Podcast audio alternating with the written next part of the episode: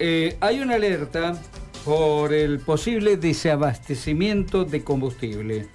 Eh, para ver qué hay de cierto con todo este tema que se está conociendo, estamos con eh, Alberto Vos de la Cámara de Expendedores de Combustible. ¿Cómo le va Alberto? Buenas tardes. Gabriela, Jorge, lo estamos saludando. ¿Qué tal? Buenas tardes, ¿cómo van ustedes? Muy bien. Bueno, Alberto, eh, ¿cómo es este tema? ¿Es verdad esto que hay posibilidad de que haya desabastecimiento? Exactamente, sí. la problemática es que, que, bueno, los precios este, han quedado congelados sin haber una este, decreto ni nada de, congelamiento, pero sí este, a través de IPF, que maneja más del 55% del mercado, siempre el Estado utiliza como precio de referencia y este, el resto de las petroleras se sitúa este, en un precio muy similar. ¿Qué está pasando en estos momentos? Las estaciones este, o sea, bajo el alero no están aumentando los precios y sí, las mismas petroleras tienen canales mayoristas donde se nutre directamente el campo, donde se nutre la grandes industria, este, todo aquello que están produciendo o necesitan de, combustible para su producción. Claro. Lógicamente lo transmiten al costo de lo, de lo que producen y bueno, ahí no, no estaría el problema. El problema es que en ese mismo canal mayorista también van este, a buscar aprovisionamiento a las estaciones de servicios blancas, esas que, que no tienen una de las banderas conocidas que, uno está acostumbrado este, a ver. Con lo cual, este, pagar 10 o 15 pesos más el litro de gasoil las deja totalmente fuera de mercado y con una situación este, muy, muy, muy compleja a las estaciones. Y por cascada ahora se está complicando el resto de, de las estaciones. ¿Por qué? porque bueno, toda esa demanda que, tenían este, abasteciendo las estaciones blancas no la están abasteciendo, están yendo a las estaciones abanderadas y bueno, desde el primero de noviembre las estaciones de bandera este, tienen más consumo, digamos, más ventas. Claro, tienen, un poco más de consumo, aparte que se está este, liberando más la, la, circulación y la actividad económica va empezando a crecer y este, entonces las petroleras ya establecieron una cuota para sus estaciones de bandera, eh, principalmente de gasoil, que es donde está el cuello de botella, porque Argentina no se autoabastece de, de gasoil. Este, entonces pone una cuota y superada esa cuota este, no tendrían provisión o tendrían la provisión al mismo precio del canal mayorista con 10 o 15 pesos de, de, sobreprecio, con lo cual también lo, saca del mercado. Así que la situación va a ser complicada, este, llegando a los últimos días del mes, después del 25 cuando las estaciones estén llegando a su a su cuota mensual se va a poner complicado conseguir este combustible, Este, en, las estaciones de servicio. Ah, pero es grave esto, ¿eh? Sí, amén de que, bueno, todos sabemos que este, esta, esta dilación en los aumentos de, precios tienen un carácter pura y exclusivamente electoralista en estos momentos. Habida cuenta que este propio gobierno fue este, posibilitando aumentos este, este, con anterioridad este, este a principios de, año. El último aumento fue allá por mayo de este año, llevándolo al precio internacional, porque por todo esto que decíamos, Argentina necesita en algún momento importar, estamos muy desfasados del precio internacional, no se quiere importar o tiene que el Estado bajar carga impositiva, etcétera, etcétera. Así que eh, la cuestión es esta, eh, está pisado el precio por, por cuestiones este, electorales, pero no sé, el gobierno evaluará qué es mejor, no conseguir y, y, tenerlo a precio bajo o conseguir aunque sea un, poco a un poco más alto el precio. Así que esa es la gran disyuntiva. En el medio están las estaciones de servicio, recién ahora estábamos recuperando los valores de volumen de venta pre-pandemia, este, sin llegar a ser este, buenos valores, porque veníamos de cuatro años consecutivos que en Argentina se vendía menos combustible que el mismo mes o, el mismo año este anterior. Claro, Así que eran valores no tan buenos, no tan buenos, pero bueno, la pandemia lógicamente este, nos puso nos puso a todos este, en, otra situación.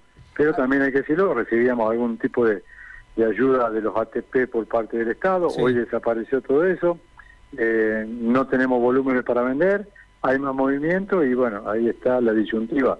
¿Qué va a pasar con el público desde su punto de vista, desde su punto de vista, Eh, ¿Qué sería lo conveniente o cuál sería la posibilidad eh, a discutir para que esto tenga algo de solución?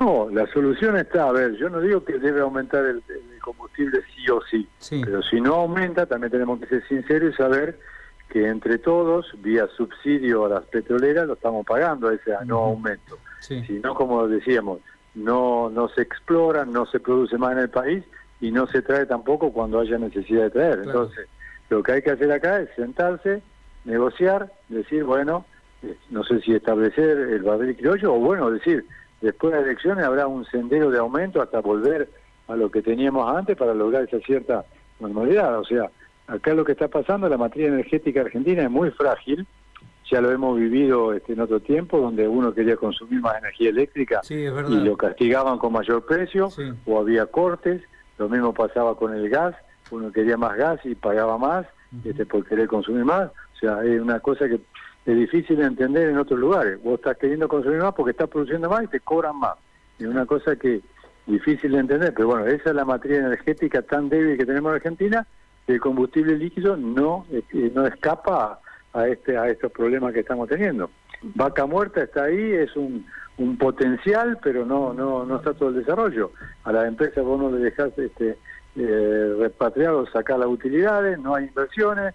Eh, pareciera que hacemos todas las cosas eh, mal a propósito. Estamos esperando que, que el combustible fósil sea totalmente desterrado de la faz de la tierra como, como combustible para poder sacarlo de vaca muerta. Yo no, no se puede creer alguna este, política de Estado, o mejor dicho, realmente no tenemos política de Estado. Tenemos que decir, bueno, la política de Estado energética es esta. Vamos por el combustible líquido, vamos por el gaseoso, vamos por lo que el Estado diga o toda la fuerza política se pongan de acuerdo y digamos, bueno, en esto somos fuertes, exportamos, en esto somos débiles, permitimos importar, pero acá parece que somos exportadores o importadores de algo, depende cómo se cotiza el dólar. Este, es lamentable, pero es así. Faltan política de Estado y en materia energética estamos en igual situación. Alberto, ¿cómo le va? Buenas tardes.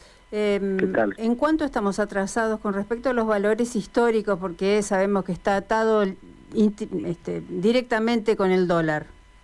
Sí, estamos este, en este momento a los últimos aumentos, este, que ya estábamos llegando al nivel, estamos entre un 15 y un 17%, dicho por los propios CEO de las distintas eh, petroleras, este, teniendo en referencia los principales componentes, que es el barril de crudo, este, que teníamos allá en los últimos aumentos en mayo, y cuánto también se devaluó el dólar oficial, que es lo que mide este, esta, esta cotización de crudo, más los aumentos que han tenido el biodiesel y el bioetanol, que son con que obligatoriamente por ley deben hacerse los cortes de los combustibles en Argentina. Toda esa combinación de, elementos hace que tengamos un retraso para estar en lo que estaba a principio de año en un 17% aproximadamente. Claro, es bastante. También es cierto que, que de, de, querer este, volver a lo que teníamos antes, no. Ay, ¿Se cortó? Hola.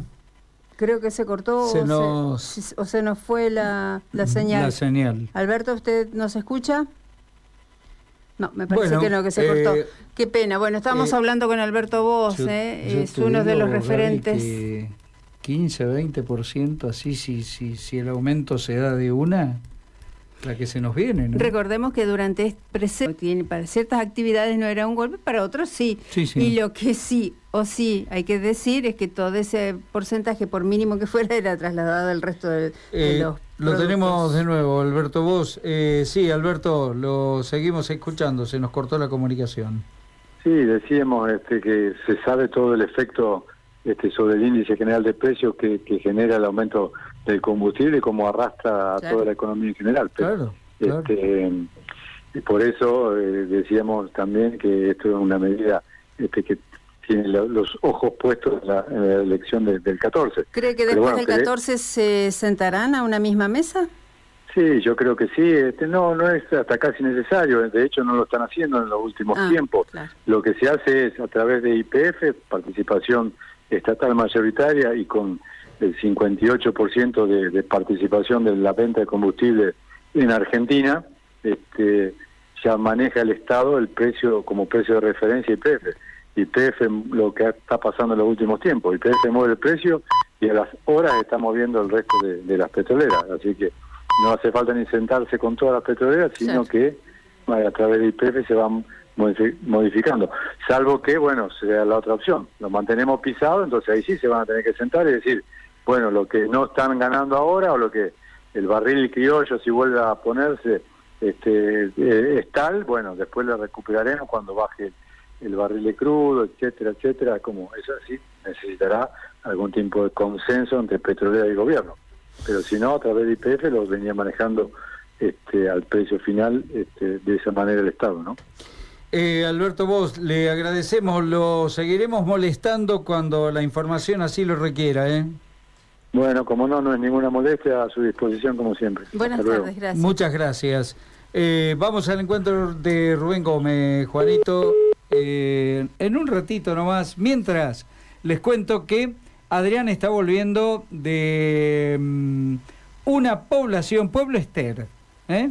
una población, le informo a nuestra audiencia que está en la provincia de Santa Fe, tiene alrededor de 7.200.